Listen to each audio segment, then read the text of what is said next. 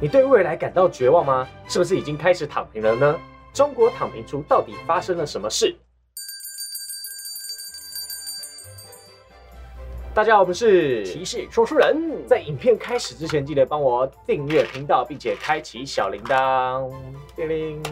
有人将身边的朋友啊分成四种种类的躺平族。啊，嗯，那第一个呢是全躺平，哎，就是赖在家里完全不工作，然后领政府补助啃老，然后每天上网抱怨社会那种，就是酸民，对对对，仔仔小被子，划那个 PPT，他发现蛮多这种人，对对对对对对对。可是这种人他有部分的共通点是，有一些人他可能是大地主，哦。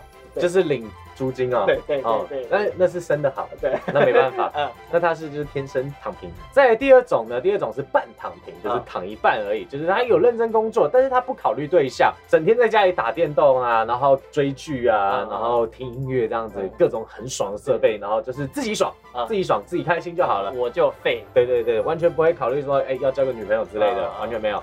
那第三种呢，伪躺平，就是他很认真的投资赚钱，然后有足够的能力买车买房啊，但感情观比较自由一点点，没有长期固定的对象，然后就是比较崇拜就那种不婚不生，就是不婚主义者，黄金单身汉。啊，对对对对对对，了解。这个我觉得算成功人士吧，你躺平躺啊，对，呃，就是他就是没有想要有后代的那些婚姻，他就自己过得爽啊，这样他就觉得那是一个枷锁。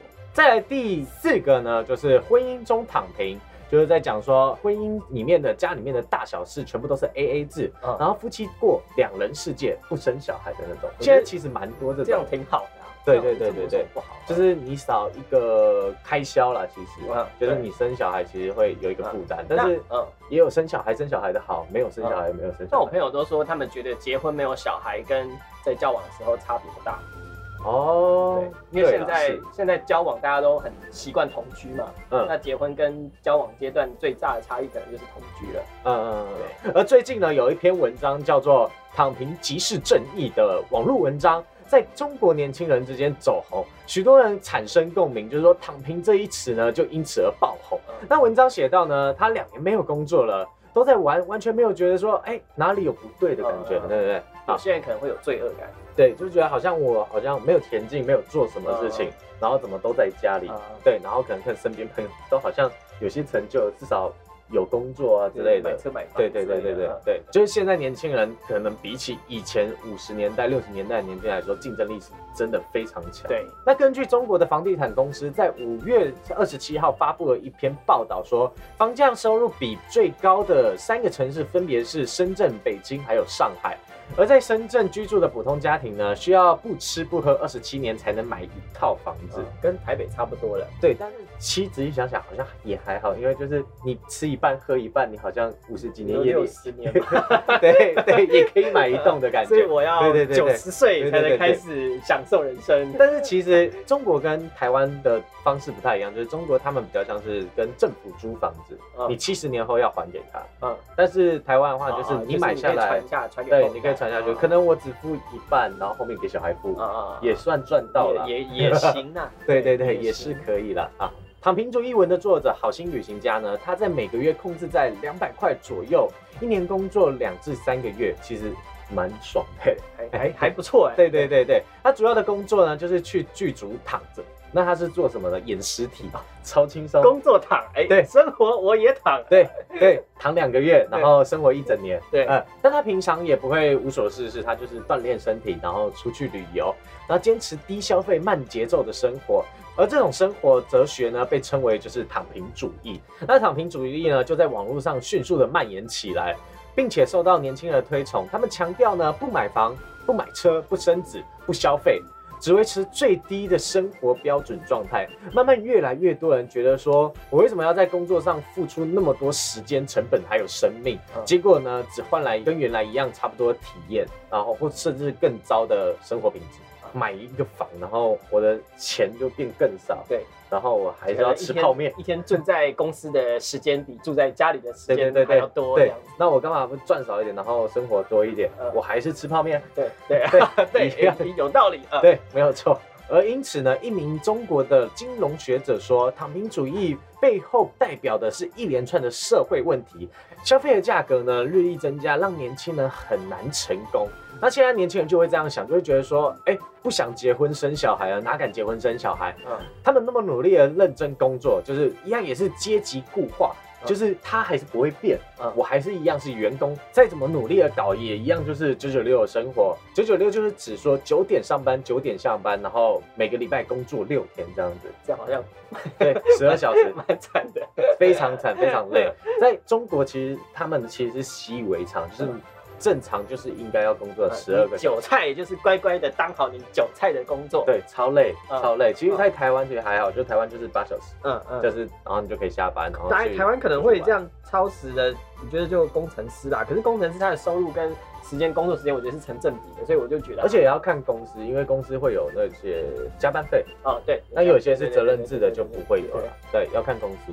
然而呢，这股躺平主义的旋风呢，很快就成为政治官媒抨击的对象。他们认为呢，躺平非常可耻，哪里来的正义？开始呼应年轻人要奋斗。谁屌你啊？通通躺起来！对，谁屌你啊？因为那个就是一个画大饼，然后你讲一个空话，可是你没有给我们一个方法。对，吃大便的都是我们，在爽的都是你。就是漂亮的话，你一直讲一直讲没有用，真的。就是你还是要有一个解决方法。对对对。那所以呢，很多金融学者就认为说。官方他们如此的大做文章，就是因为躺平族会对于社会经济发展造成很多不利的影响。嗯，因为消费者他们是拉动经济最主要的一个环节。嗯，但是年轻人他如果没有钱消费，他们势必就拉不起这个经济。啊，对对，嗯。那对于政府而言呢，他们就会觉得说，躺平族就意味着就是说，哎，韭菜比较难割，哦，镰刀无法下手。啊，那靠着压榨这些老百姓的血汗，虽然肥了这些权贵阶级的。人，但是苦了这些底下的民众，所以躺平族的兴起呢，可以看作是一个全民觉醒的一个事情。对，而且而且很厉害的是，都是年轻人，因为是年轻人，他们当下他们在吃苦的那些人。对，那老人家的话，要不是认命了算了，不然就是呃，已经是权贵阶层。对，没有错。所以中国网民呢，开始提倡这个躺平主义呢，意思是说认清事实，不要奋斗，拒绝被割韭菜。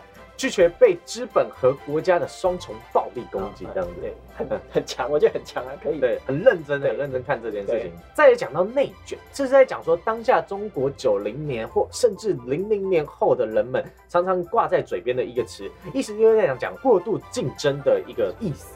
那一般是在形容说某个领域发生过度的竞争，就是像可能考学校一样，一千个、一万个只只录取十个、五十个名额这样子。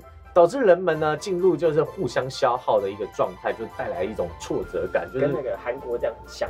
对对对，有一个故事是这样的，就是在讲说一位二十七岁的年轻人，他来自中国的东部一个小城，那他的家境呢非常优渥，与数千万刚入社会的一些年轻人一样，他们想透过自己的努力，可以到大城市去买车买房，这很正常，对不对？对。所以他就认为说，要实现这个目标不会太难。因为过去二十三十年间了，对于享受改革开放红利的那几代中国人来说，有车有房呢，就是已经是既定印象中产阶级的一个形象了。对啊，那甚至那些白手起家或者是亿万富翁的那些励志故事是比比皆是，励志干片一样。对对对对对。但是在那个时候，真的是经济起飞的时候，是真的蛮多白手起。白手起家的人就是因为这样子，然后翻转有有点像是从马斯克然后变马云这种感觉。对对对对对，他认为他自己可以像那些社群媒体上面常看到的那些其他创业家故事一样，嗯嗯。可以快速的过上想要的生活，对，但是在退休了，对对对，然后能够财富自由。而在二零一八年底从大学毕业，他就和他朋友在上海的一座大学开了一家串串烧的食品店。他们两个人共同投入了六十五万人民币左右，哎，其实还蛮多的，这个成本就是大概台币三百多，三百多，就是台湾开一家店也差不多这个钱。很快他就意识到说，这个市场已经饱和了，竞争激烈到就是超出他的预期。所以他的这间小店要进入市场已经太晚了，所有的规定呢都已经被大企业控制住了。啊，可是大家都是会去找大品牌去做，对，就是外送平台，小店就机会很少，这样，或者是那些联名的品牌，就跟我们的饮料店很像，对，没错没错。那为了要竞争外送平台的排名呢，就要提高曝光率，他们只能压定自己商品的价格，反而标价五十块人民币的一个订单呢，减去了各种活动的折扣。顾客可能只需要付上二十五元，而商家又要支付这些活动的折扣，还有外卖配送的这些价格，还有平台服务费，等于说它的利润被扣到非常非常低。对对对，非常非常低。像富片达还有像那个我们 Uber 的话，就比较不一样，是折扣是那个平台给的啊，对，不是商家自行吸收。对对对对，因为平台他们自己也有广告费那些，对，他们可能真的会收一些平台登登上去的服务费。然后或者是一些就是你送东西才会给一些运费啊，这样子啊。所以呢，所有的新商家为了活下去呢，根本就是在倒天钱在做生意。这是什么生意？对，就是当知道自己好像有一个出不去的坎的时候，我觉得就该。大家都说赔钱的生意没人做，然后但是在这边是赔钱生意，大家都在做，你还是得做，就是要给自己一个低标，就是到了什么时候你就该收了。在一个当下呢，新开的店它要做到成功，根本比登天还要难。对，嗯，哪怕每天就是六点七点钟起床，然后凌晨四五点回家，然后他的生意还是没有起色。嗯，最后在二零二零年呢，他们。面对就是一百万的亏损，他们最后决定要关掉这个店。嗯嗯，就是觉得哦，差不多，真的没办法，整个这样子，呃，那个疫情啦，对对对对，对，主要是疫情啦，对。其实其实说真的，他这样子总共亏损下来一百多万，我觉得差不多，嗯，差不多就是你该收了。嗯，对对对，因为不好赚。对，就算没有疫情，我也觉得是居了啦。对。大家考虑的不是怎么提升真正的品质，而是在打一种消耗战，就是看谁消耗到最久。对对对对，然后谁消耗完了，谁就输了这样子。我是真的觉得我们这几个世代的人有点惨，就是在工作方面，然后又因为疫情，然后直接变成了这个压垮骆驼的最后一根稻草。嗯，台湾的话，我觉得除了科技业跟金融业以外，都蛮惨的，就是我是指整个就业环境跟整个业界环境。如果你今天你对于呃成功的定义是赚钱的话，我都觉得其他的产业还蛮惨的。对对对，因为疫情的关系啊，主要嗯对。但是如果是其他行业的话，就是科技业的话，他们就在家工作，其实还好。对，然后像外送平台，他们其实也蛮赚的现在。那各位观众，你们是不是已经躺平了？在下面留言告诉我们。那我们下部影片见，拜拜拜拜。Thank you.